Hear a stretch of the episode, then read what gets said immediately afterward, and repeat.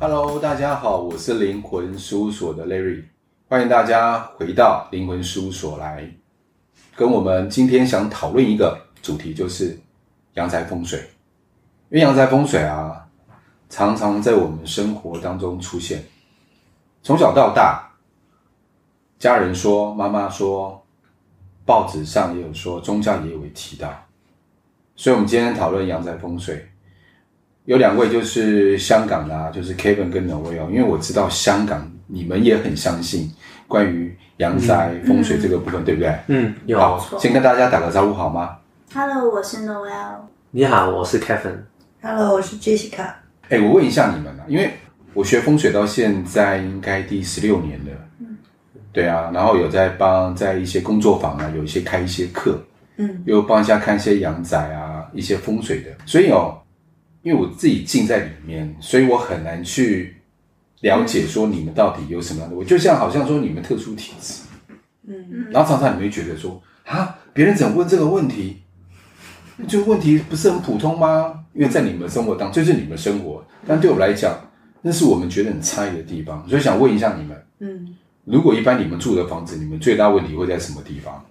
你要问两个通灵的人 说自己住房最大问题出在哪里？对啊，就鬼容易进来跟鬼不容易进来。鬼容易进来跟鬼不容易进来，我觉得这问你们自己就好了，问我干嘛？对啊，如果以我们的眼光是这样看啊，可如果以风水来说，其实两个不同的领域的人会差别蛮大的啊。那在你看风水的时候，会会有一些地方你感觉那个阴气比较重吗？阴气？对啊，我用机器。因为我讲的是量子风水，有一个是量子呃光子波动仪器啊，嗯，这个我会靠机器去测，因为以前的人我知道，听我之前在学的我的老师说过，以前的人一般学风水，他们都有特殊能力、特殊体质，哦，所以他们感受得到。但现在的人特殊体质，他们觉得说，因为你现在进入科学时代，嗯，你说啊，我有特殊体质，哦，我帮你感觉一下，嗯嗯，他们觉得很飘渺啊。他们要数据啊！我觉得机器蛮有趣的，很像拿一个什么抓鬼特工队那种抓的那个感应器，嗯、然后再靠近东南西北各个方位，然后滴滴滴滴滴，然后就是告诉你说这边比较阴那种感觉吗？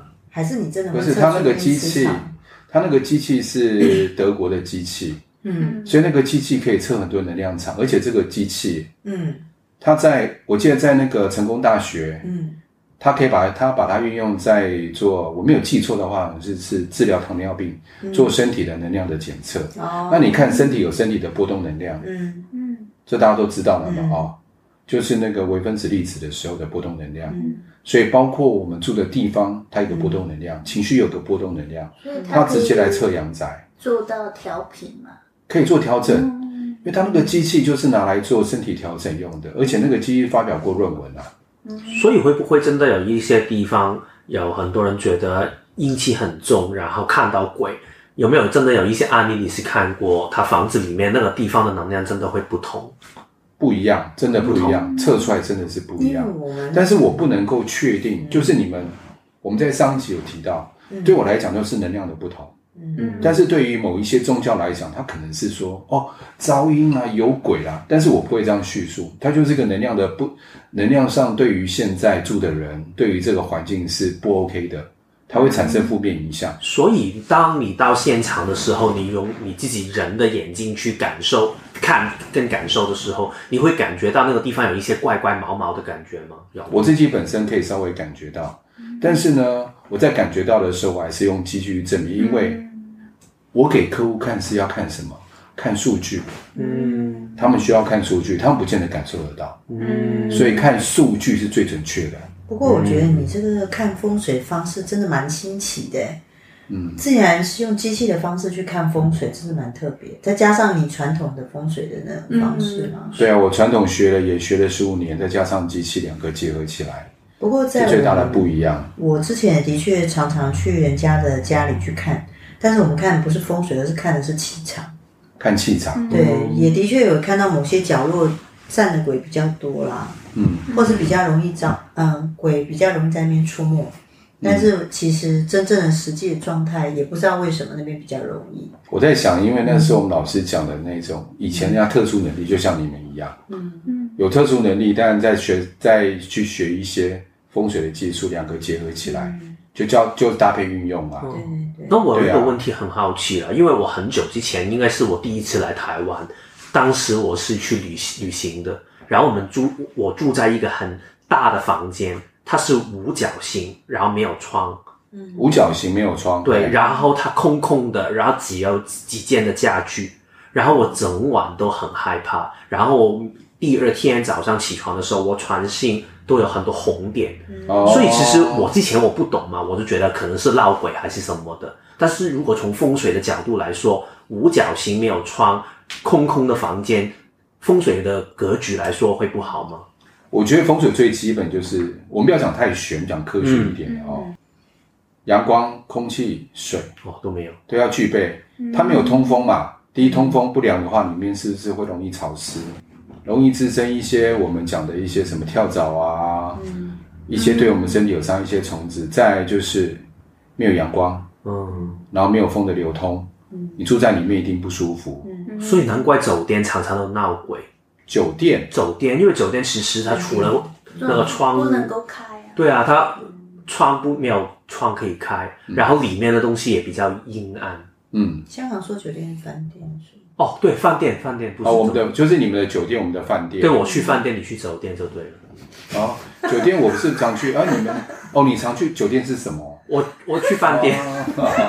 看了两。不管酒店饭店，都是吃饭喝酒的地方。不要胡说了，我们两个一起去的。开始进入平常胡说八道的模式。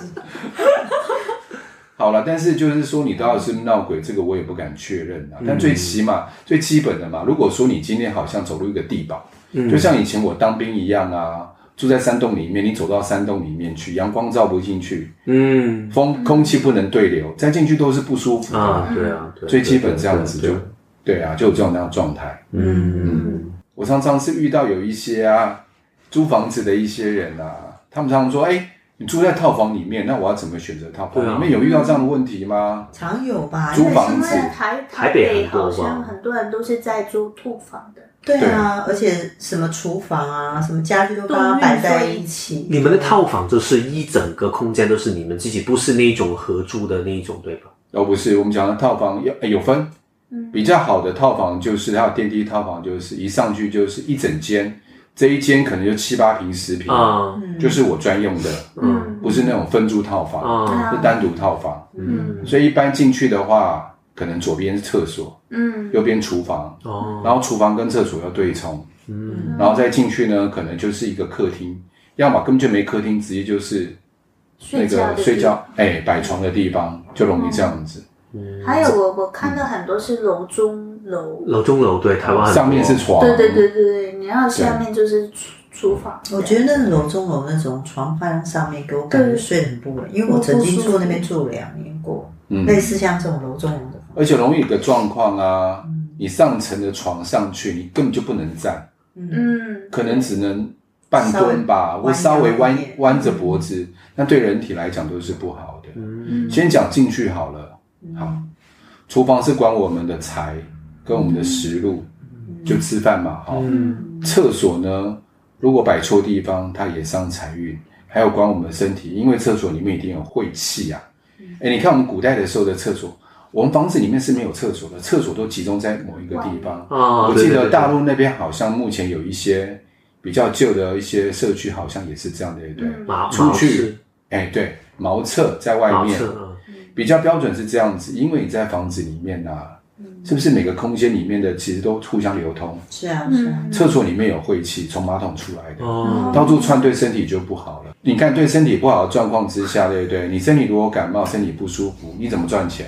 嗯，你没办法赚钱的时候，你人际关系当然就受影响。但是如果刚才你说到厨房的问题，我反而想问：如果在台湾，好像现在很多的房子里面它不开火嘛？对，所以它还是会有那个厨房的部分吗？还是它会有影响？它有厨房地方啊，还是有厨房的部分，但差别在什么地方？如果你不开火的话，代表什么意思？家人不会常常聚在一起吃饭，嗯，因为开火等于凝聚力，家人的感情势必会受影响，不然就是这个家里很忙，忙到没有时间，没有时间凝聚。嗯，对，这就受影响了。因为风水不是只有看什么财运嘛，嗯，还有看身体意外跟家庭互相的感情都有在看。嗯，这凝聚力就被影响了。不过我现在刚刚听到你说那个厕所不要对着那个厨房，会让我想到古代那种地方啊，对，有可能他们的卫生并没有像我们现在的医疗环境那么的发达。嗯嗯，相对的在。嗯，食材的注意的那个卫生方面，跟保鲜方面，跟厕所之间的那种对冲，那种互相晦气这样子，有没有可能也影响到身体的健康？你说的是以前还是古代？我说以前，很久以前呢、啊。以前的厕所都在外面比较多，它不会在房子里面，哦、所以比较没有这个问题。有道理耶。对，嗯、但是如果真的对冲的话，第一个哪边出现问题？嗯，胃。胃会出现问题，嗯，因为食路是管胃部的部分，嗯，晦气冲到胃，胃就出问题了，嗯，再来可能食道出问题，是是是，对，这些都是问题。我可以分享一个，就是让我觉得蛮不可思议的地方，因为呃，我到那个瑞士有一间靠近那个阿尔卑斯山，它面着阿尔卑斯山的饭店，你知道面着阿尔卑斯山又一面大湖，其实那边的饭店很容易经营，对啊，挺美的，对啊，对，然后几乎不可能没有。房客去住，对，就那间饭店呢很妙，其他别旁边的房饭店都经营的很好，就那间饭店特别差。为什么？就不知道为什么，很有趣。那边是瑞士人的经营的，他们竟然请了一个香港的风水师。哇，爽！对他，他们说他们是好朋友，请了风水师，然后，然后改了所有的饭店前面都没有安装那个，但是他改了一个，就做了一个水池，做挡煞的一个状态，哦、就很奇妙的那间饭店竟然。蓬勃就是蒸蒸日上，然后生意还变得非常非常好。然后那那边的瑞瑞士人就觉得很有趣，就是说哦，原来东方的风水还蛮有一套的这样。嗯嗯嗯，对。那这就是那个导游特别介绍关于说啊、哦，我们这个东方风这个改过，因为这很明显，因为他刚好路冲做了一个。嗯，作为一个挡煞的。我刚好路冲哦。对，他刚好是路冲，刚好是路冲。对，我顺便讲一下路冲。可能你刚讲那个例子就是一个五行的转换。嗯嗯嗯。那如果池塘的话，一般来讲就是我们讲的这个财库，嗯，水库，水带财嘛，财带水，水库嘛，要放在对的地方。嗯。假设今天我养鱼，嗯，我在屋内放到错的地方，对不起，伤财反而破财。哦。然后有人习惯在屋外面做水池，不管大小。错的地方也伤财，那它包括你水池的出水口都有关系，还出错地方都一样伤财，嗯，就有这样的现象。而且他在那个路冲的地方做了一个很大的石板，先挡住路冲，然后把那个水池坐在那个石板后面。嗯嗯嗯，对。哦，你说水池，如果路冲的话，一般以台湾来讲的话，就是什么？你有没有听过石敢当？啊，有有有，挡煞的，对不对？我们常讲说路冲能干嘛？路冲的话，一般就是开机车行或做那个五五厂生意，五武力的五五厂。五厂生意是什么？五厂的生意，比如说做比较硬的，比如说回收厂哦，哦，公庙哦，哦，机车行。但是如果是住家就不太适合。你没听过路冲吗？你知道从心理上来讲，因为以前人就不了解、哦、啊，路冲只知知道而已。嗯，路冲你们了解吗？就是路冲知道哈，嗯，就是一个很 T 字形入口，刚好我在这个 T 字的这个这个这个内侧。第一，路冲的时候是不是常常有人容易开车的时候突然看到哎那没路的时候紧急刹车。哦，不然刹车来不及就冲过就撞过去，嗯，那第一个心理压力很大，嗯，你常常听到刹车的声音，所以心里有时候睡晚上睡就睡不好，嗯，睡不好是不是影响到身体？嗯，影响到睡眠，影响到思考。嗯，如果你要做做做重要决定的时候，你就没办法做重要决定，是因为你睡不饱。嗯，第二个气流，嗯，一般路冲的时候，那个气流都会往这个入口这个这一户冲。嗯，那个气流是可以穿过墙壁的。我们讲那个气跟那个能量。哦，对于住在里面的人就不太好。所以你的机器就可以测量那个测量测量那个能量的能量的气流的。可以，就是你有挡之前跟挡之后的这个能量的变化都可以测得出来。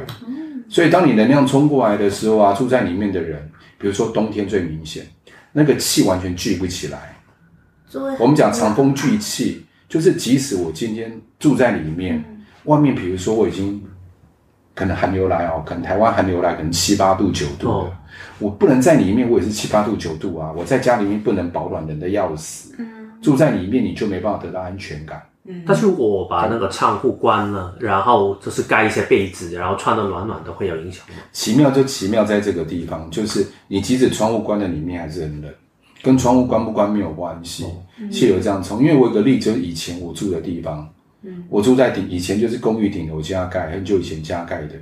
嗯，外面七八度，里面也七八度，冷的要死。嗯，后来就风水格局把它弄一弄弄弄改变，因为我自己学风水嘛，改变完以后还才好一点。这真的在之前的时候，我每次只要在公司开发什么 case，都做不起来，钱进来就流，钱钱进来就流出去，就很伤财。所以你现在。呃，改了之后你就觉得有很明显的感觉，一年就变了。哦，我改完的时候，我妈还跟我讲说：“啊，你赚到那时候刚好开公司嘛。”嗯嗯，我妈就跟我讲说：“啊，你赚到钱再来改，因为你风水就跟投资一样，我我就是风水烂，赚不到钱。嗯嗯，然后我才要改风水嘛。那你说我赚到钱再改，我就赚不到钱，怎么改？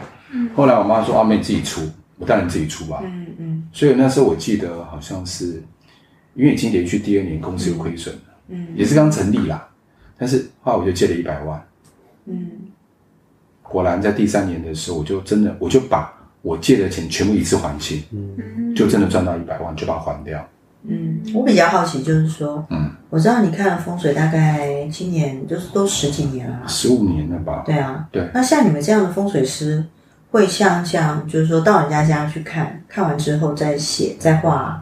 什么样的风水格局，再请对方改，是这样吗？这个流程是这样子吗？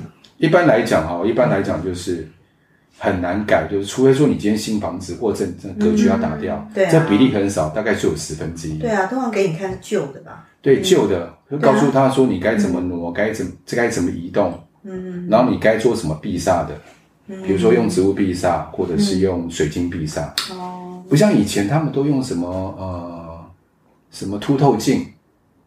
你知道那个镜子啊，镜。子八卦镜啊，风呃山水阵那一些拿来做壁煞，但是有个点，嗯，你知道有很多以前很多大师，他们真的是修行人，嗯，很多修为，嗯，他们的文字是有文字力量在，那个讯息力量，因为当我写文字的时候，同时我把我的意念给输入进去，是这个意念在挡煞，嗯，这意念在挡煞，这个意念留着，但是有时间性，嗯，一两年没了，但是后来。因为现在的老师、现在大师修行跟以前很大的差异，嗯，所以而且有有些产品是用印出来的，那个都没有那个自煞功能。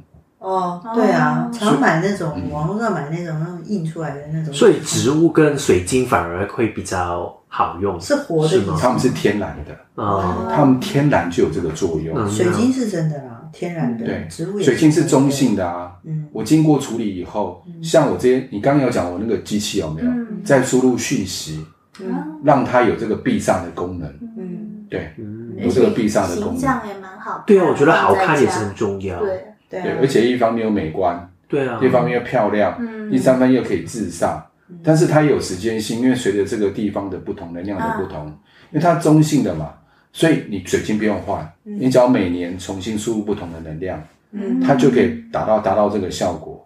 比如说你今天要对健康、对财挡煞，你把讯息输入进去进去，它就有这个作用就出来了。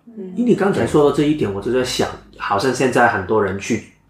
啊、呃，找房子，然后他们很有自己的设计的观念嘛，什么工业风啊，或者是北欧风。嗯、如果是这样的话，其实，在他们的概念里面，风水可以配合吗？还是你会一看到就觉得它不行？这个概念，它对他来说是相冲的，不要。可以配合啊！我最重要一件事情就是自己要喜欢，才能交流。嗯、如果我今天风水师跟你讲说，哎，我告诉你，我帮你设计这个很好风水怎么样？但是你一看就不喜欢，嗯、那个能量就不能交流。我们先不要谈到风水师多厉害，嗯，重点是我今天住进来这个房子，你喜不喜欢啊？这么你能不能接受这样的格局？嗯，好，这是比较重要的一件事情。对，所以我常讲的一件事情，找房子不管是租的或是买的，先往房子中间一站，中间是那能量汇汇集处，嗯，一站。如果老师告诉你风水再怎么好，但是你站在中间是不舒服，嗯，除非你那天身体状况很不好。不然我会劝你这个房子就先 stop，嗯，再考虑。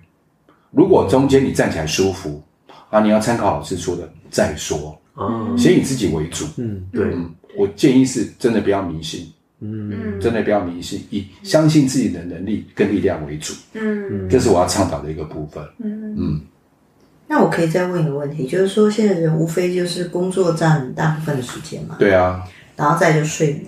呀，对，那如果他在工作的场域不可能有这么大间的房间，对，他只是办公桌，那以你一个风水师来看说，我有没有可能就是我不可能把你带到我的公司里去帮我看一下我我办公桌的方位吧？对，那如果是这样子，我要怎么样看我那个办公室的风水呢？我建议用一个方法，就是因为我那个量子机器它是可以侦测能量，照片，你把你办公桌拍下来，嗯。用水晶转换的方式，嗯。哪一个水晶适合你，也就由机器来挑做比对以后，嗯。输入什么讯息，我当下就可以看到，比如说你要人际关系，你当业务，嗯。